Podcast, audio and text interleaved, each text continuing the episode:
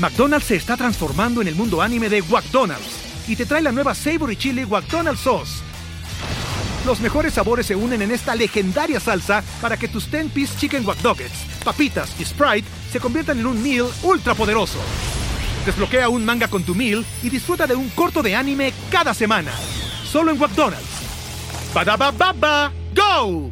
En McDonald's participantes por tiempo limitado hasta agotar existencias. Este país se necesitan buenas historias. Se necesitan historias que verdaderamente la gente diga, caray, qué padre está esto. Se emociona la gente. Que se emocionen, que digan, perdón mi inglés, qué chingón está esto. Y te das cuenta que al paso de los años, todos, todos los ciudadanos tenemos algo importante que hacer que contar. Los periodistas generalmente nos vamos con quienes están en los periódicos, en las revistas, en la televisión, los que son famosos. Eso está padre, pero creo que todos tenemos algo padre que contar. Entonces, una gran experiencia y una gran lección que tengo yo es que todo mexicano, todo ciudadano, ciudadano tiene una historia extraordinaria que contar. La diferencia está nada más en cómo la contamos.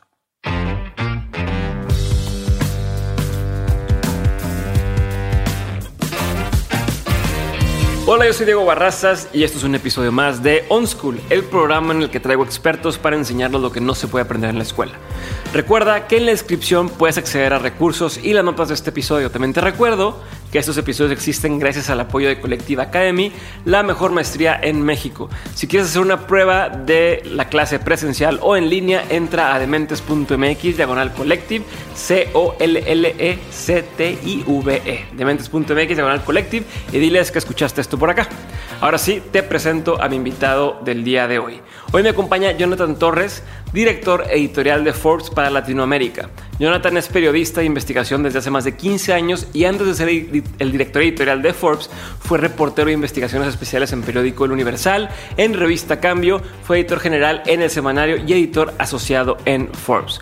Jonathan se describe a sí mismo como un simple cazador de historias y sus otras pasiones son el cine y los viajes. En este episodio hablamos sobre cómo mantenerte relevante si eres un medio de comunicación, la importancia de contar historias de manera sencilla y el cómo prepararse para entrevistar a personalidades polémicas y poderosas.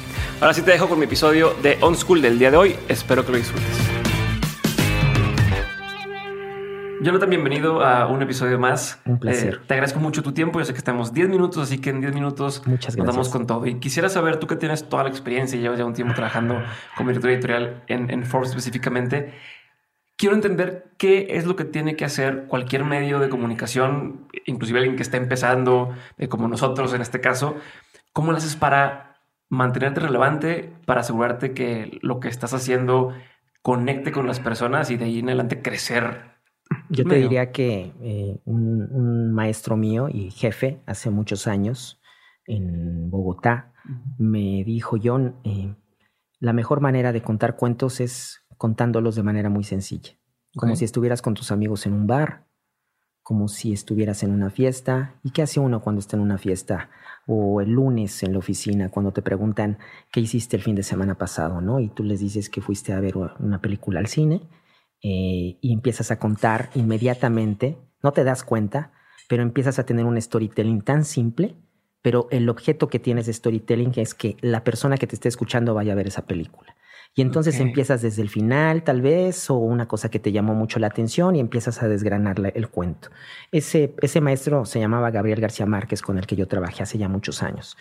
Y me parece que una cosa que tenemos que hacer los periodistas es bajarnos del ladrillo, empezar a contar las, las historias como todos las contamos, sin tanto sin tanta ceremonia. Él, sin embargo, él al mismo tiempo, él por supuesto, no lo utilizamos todo el tiempo nosotros en nuestras charlas cotidianas. Ujú. Desde allí te diría que tendríamos que quitarnos O sea, un poquito la escribir- seriedad. Escribir cómo hablas, cómo Escribir hablamos. cómo hablas. Y al mismo tiempo, cuando tú escribes lo que piensas de manera simple, se huele, se percibe tu honestidad, tu franqueza, la manera en la que dices la neta, ¿no? Las cosas como son. Y eso te lleva a que conectes con cualquier audiencia, con cualquier audiencia. Y finalmente, la, tú, tú decías en tu pregunta la hermosa palabra que a veces nos cuesta mucho trabajo a los periodistas, el ser relevantes. Cuando tú eres transparente y dices las cosas, tal vez a quien te escucha no estará de acuerdo, pero de alguna otra forma conecta. Lo que le dices es relevante y a partir de eso empiezas tú a generar más audiencia, más penetración. Yo diría como conclusión a esa pregunta es que lo que tenemos que empezar a hacer es a regresar a los básicos, los periodistas, y es hablarle a quienes verdaderamente nos interesa, que son nuestras propias audiencias. Buenísimo. ¿Cómo le haces? Tú, tú te toca sentarte con gente extremadamente, por un lado, poderosa, otro lado, polémica en algunas ocasiones. O sea, tienes ese, ¿cómo le haces o cómo se le hace? Por un lado, para no intimidarse o para sentirse preparado para eso. O sea, por un lado es como el, el mindset, ¿no? De cómo le hago para no ponerme nervioso, para, para estar concentrado. Y por otro lado, cómo te preparas para que tampoco sea algo acartonado y que sea como tengo toda la investigación y pregunta, respuesta, pregunta. ¿Cómo, ¿Cómo se le hace? Yo te, yo te diría que hasta la fecha yo tengo 25 años de periodista, me sigue generando, me siguen temblando a veces las rodillas cuando estoy frente a un empresario, un político, alguien muy importante. Me pasó hace unas semanas en Colombia, cuando lanzamos la revista Colombia en Forbes. Eh, la primera entrevista que hicimos fue a uno de los hombres más ricos de Colombia y mientras los colombianos estaban muertos de miedo, me decían, John, esto nunca había pasado. ¿Por qué? Pues es que es un señor muy serio. Entonces, no sé si querían este, infundirme un poco de presión, miedo, no sé, pero finalmente te presentas. Eh, yo, yo parto de la idea de que, eh, de que somos gente común y corriente, de que tenemos que tener siempre los pies sobre la tierra. Tienes derecho a equivocarte, tienes derecho a tal vez un exabrupto, pero al final del día estás haciendo tu chamba, estás haciendo tu trabajo, sin faltarle respeto a nadie, ¿no? Yo sí soy un periodista crítico, un periodista ácido, un periodista que pregunta lo que tiene que preguntar, porque así lo tengo que hacer, es parte de mi chamba. La cosa está en cómo lo planteas, ¿no? Eh, si lo aterciopelas, si le das la vuelta, pero al final del día tienes que preguntarlo y, en el tono y con el respeto en el que lo haces, pues vamos, eh, podrá generar incomodidad pero y el otro dirá, bueno, tú tienes el derecho a preguntar y yo tengo derecho a responderte o no. Y bajo ese precepto, pues creo que el no ya lo tienes y la respuesta cartonada y fabricada ya la tienes, pero tienes que preguntar. Entonces, ya lo digo de una manera muy sencilla. Si yo hubiera estado hace 25 años así, no, bueno, me hubiera encantado. Pero creo que ya el paso del tiempo ha sido muy, eh, afortunadamente el paso que yo he tenido, pues me ha permitido soltarme y, siempre tener claridad de que estoy frente a alguien. Puede ser el demonio, pero hasta el mismo demonio hay que darle los buenos días, hay que tratarlo con respeto y hay que preguntarle al demonio por qué es tan malo. Punto. ¿Y, hay algo que te prepares? O sea, hay algo que hagas, que digas, sin falta, independientemente de con quién voy a hablar, antes de sentarme con él o, o como que tengo algo que hago o no, no haces. Sí, no, bueno, producto del consumo de información, pues evidentemente vas preparando una, una, una, un storytelling, una estructura del cuestionario, de la entrevista misma. Eh, a veces eh, algunos empresarios, sobre todo, te piden una, una batería de preguntas que evidentemente yo no entrego. este, eh, pero bueno, finalmente es si te tienes que preparar de alguna, de alguna forma sobre el personaje con el que estás. Ok. Última pregunta, porque ya sé que estamos sobre el tiempo.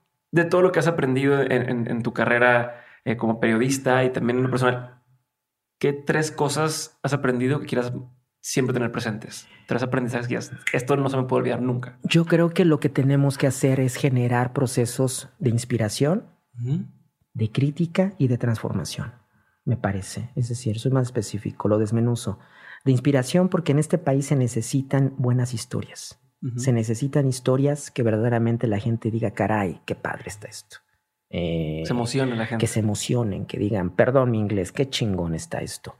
Eh, y te das cuenta que al paso de los años, todos, todos los ciudadanos tenemos algo importante que hacer, que contar. Los periodistas generalmente nos vamos con quienes están en los periódicos, en las revistas, en la televisión, los que son famosos.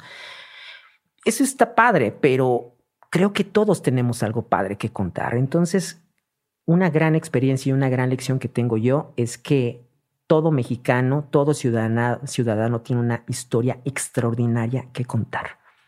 La diferencia está nada más en cómo la contamos.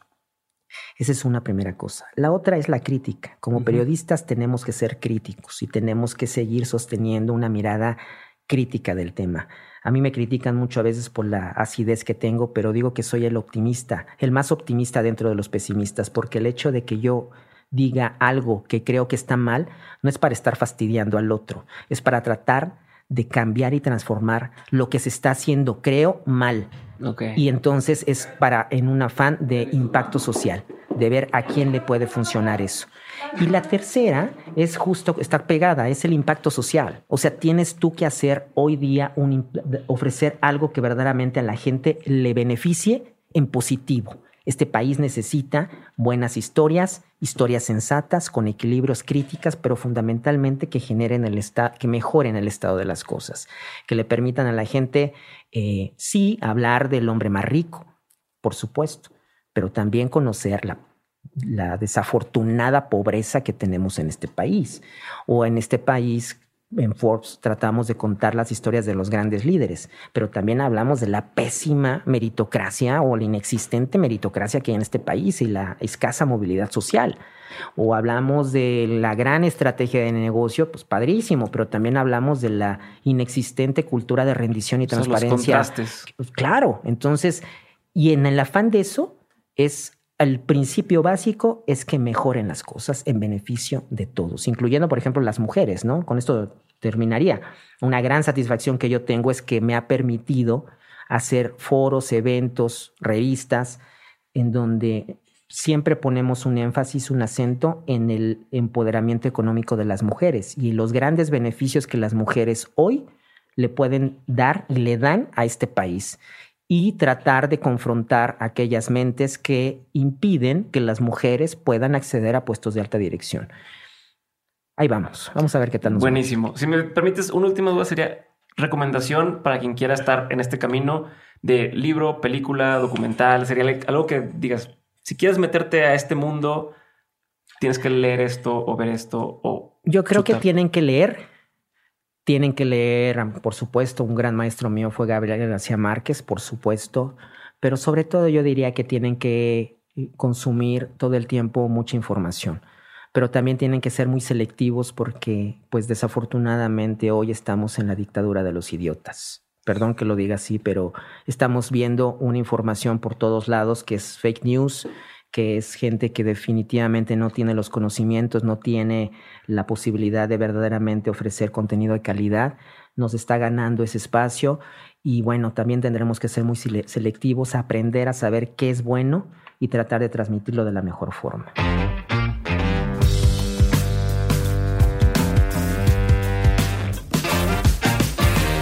Hasta aquí el episodio de hoy con Jonathan Torres. Espero, espero de verdad que lo hayas disfrutado y acuérdate que puedes revisar todas las notas de este episodio, ya sea en los enlaces que aparecen aquí en la descripción o entrar a dementes.mx diagonal onschool. Onschool se escribe como lo ven aquí en el episodio o se los deletreo U-N-S-C-H-O-O-L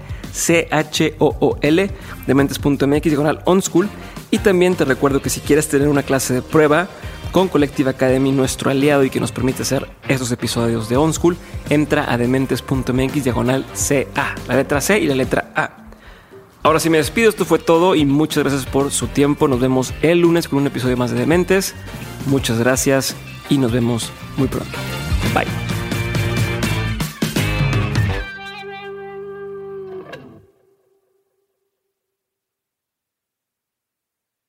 Judy was boring. Hello. Then Judy discovered chumbacasino.com. It's my little escape. Now Judy's the life of the party. Oh, baby, Mama's bringing home the bacon. Whoa. Take it easy, Judy. The Chumba life is for everybody. So go to ChumbaCasino.com and play over 100 casino style games. Join today and play for free for your chance to redeem some serious prizes. Ch-ch-chumba.